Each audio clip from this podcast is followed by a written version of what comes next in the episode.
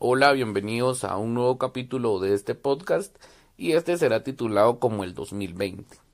Este es el número 4 y empezamos. Hace exactamente un año todos eh, hacíamos nuestras metas, nuestros objetivos, nos trazábamos todo esto con una sonrisa, sin saber la sorpresa que nos traía este año.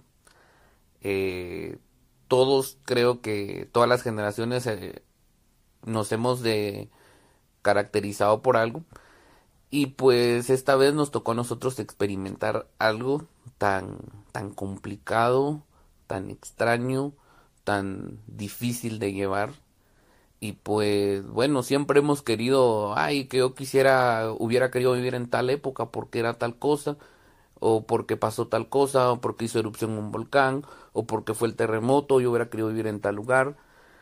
Bueno, nos tocó esta parte de la historia donde llega una pandemia. Y, y cómo fue esto, cómo fue llevar esto, porque eh, seguimos, seguimos con la enfermedad en el ambiente, eh, debemos de cuidarnos, eh, si es necesario pues salir, pero hablemos de cómo fue evolucionando esto.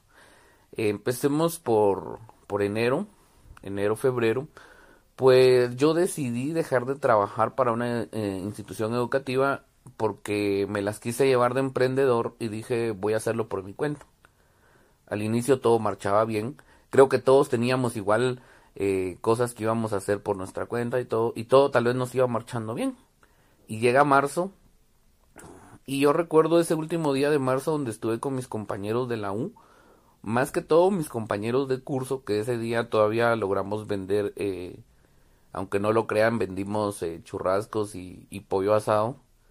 Y, y créanme que eso fue lo último que hice yo con mis compañeros de curso.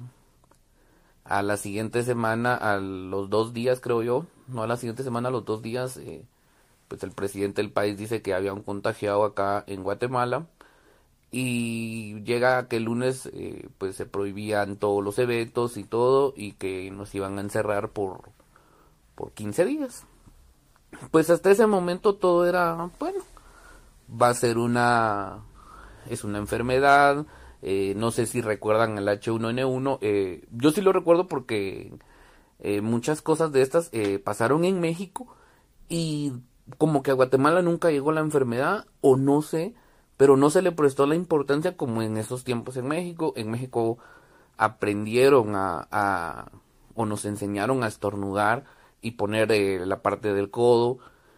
Y yo recuerdo que aquí no se hizo mayor cosa. Entonces creo que mucha gente también pensó lo mismo. Y pues bueno, 15 días de, de cuarentena y regresamos a la normalidad. Y llegamos ahorita a diciembre y seguimos con, con esta nueva normalidad que, que es difícil de llevar. Al inicio, como les digo, pensamos que iban a ser 15 días, de que todo iba a seguir y bueno, tuvimos que aprender a utilizar el, el cubrebocas, a tener más limpias las cosas.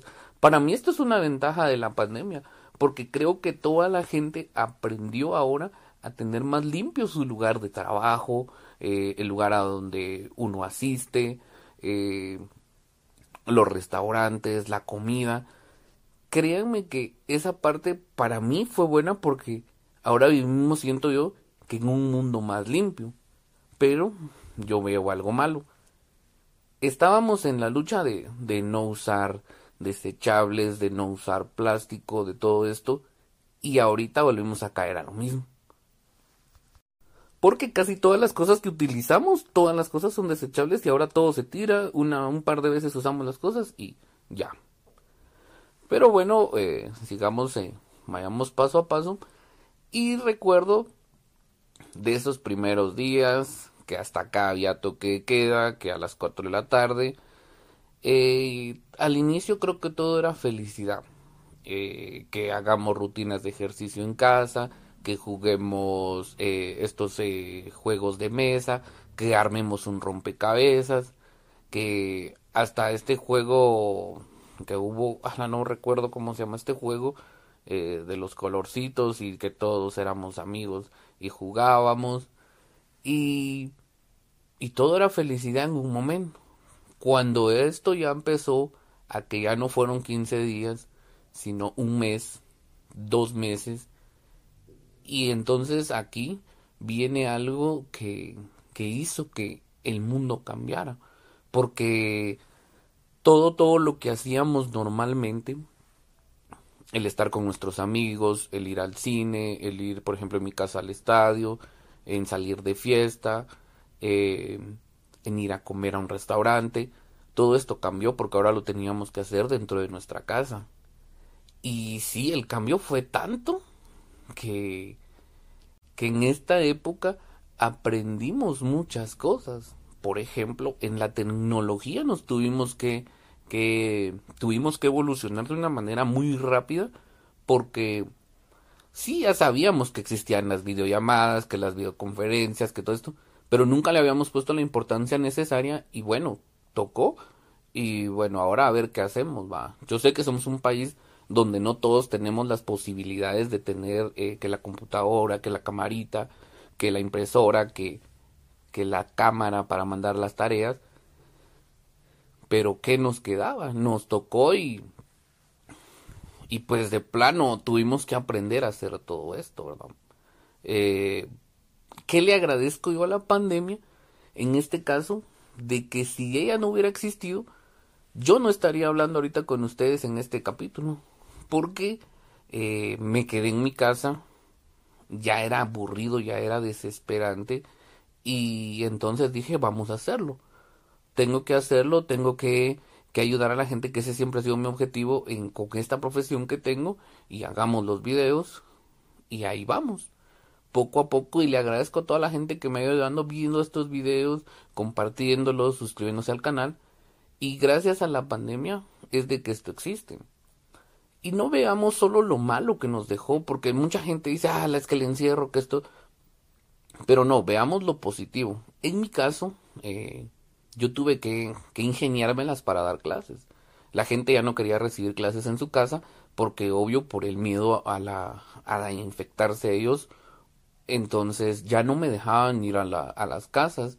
Eh, tuve dos meses en el que en los que ya no, ya no trabajé a la misma magnitud que lo estaba haciendo. Eh, y les comento, yo tenía una, una deuda en una tarjeta, eh, que si ustedes van a adquirir una tarjeta de crédito, pues es una responsabilidad muy grande. Eh, yo, como les digo, por las de emprendedor, ah, tenía mis gastos y todo, y estos dos meses me perjudicaron mucho. Créanme que las deudas con tarjetas de crédito son lo peor, pero vamos a resumir esto llegó un punto en que yo tenía una eh, esta esta deuda y entonces la pandemia me ayudó a mí a que yo debía de ahorrar más mi dinero y cuidar más mi dinero y créanme que lo logré o sea me costó sí pero tenía yo que hacer ciertos pagos en la casa eh, y aparte lo de mi tarjeta poco a poco poco a poco fui juntando el dinero fui juntando el dinero y créanme que al día de hoy tengo en cero la tarjeta. Entonces, tomemos lo bueno que nos dejó la pandemia, porque no podemos hablar más de este año que no sea la pandemia.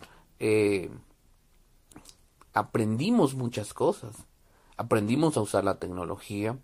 Muchas personas eh, nos dieron capacitaciones en línea, que cursos en línea, y pues había que aprovecharlo porque ahora teníamos todo a la mano. Eh, en mi caso hice un par de cursos y que la verdad que si no hubiera existido la pandemia no los hubiera hecho. Yo estoy seguro que no los hubiera hecho.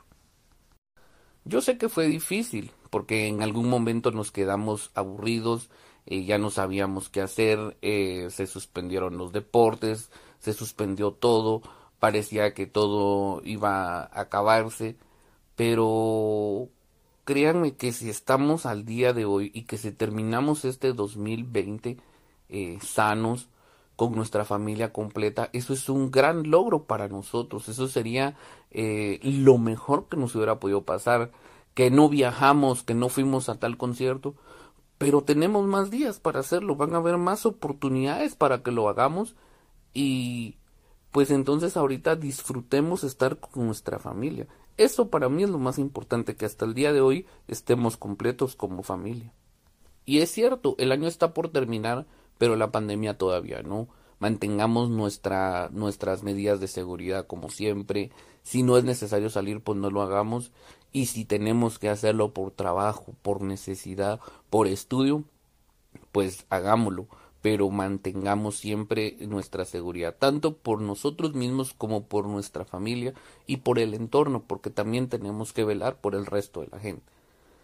Eh, yo sé que es difícil y que va a seguir siendo difícil, pero la vida no es fácil.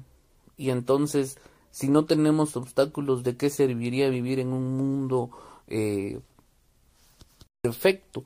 hagamos eh, que esta, esta situación nos haga mejores personas y que este nuevo año sea para todos de éxito, que todas las metas que tengamos se cumplan, que todos los sueños que tengamos se cumplan, que esto yo sé que ya va a pasar y ya vamos a poder irnos al concierto que querramos, irnos de viaje con nuestros amigos, con nuestra pareja, pero mantengamos siempre el cuidado. Yo les deseo lo mejor y si llegaron hasta este punto, gracias por escucharme y nos vemos en el siguiente capítulo de este podcast. Les deseo lo mejor y feliz 2021.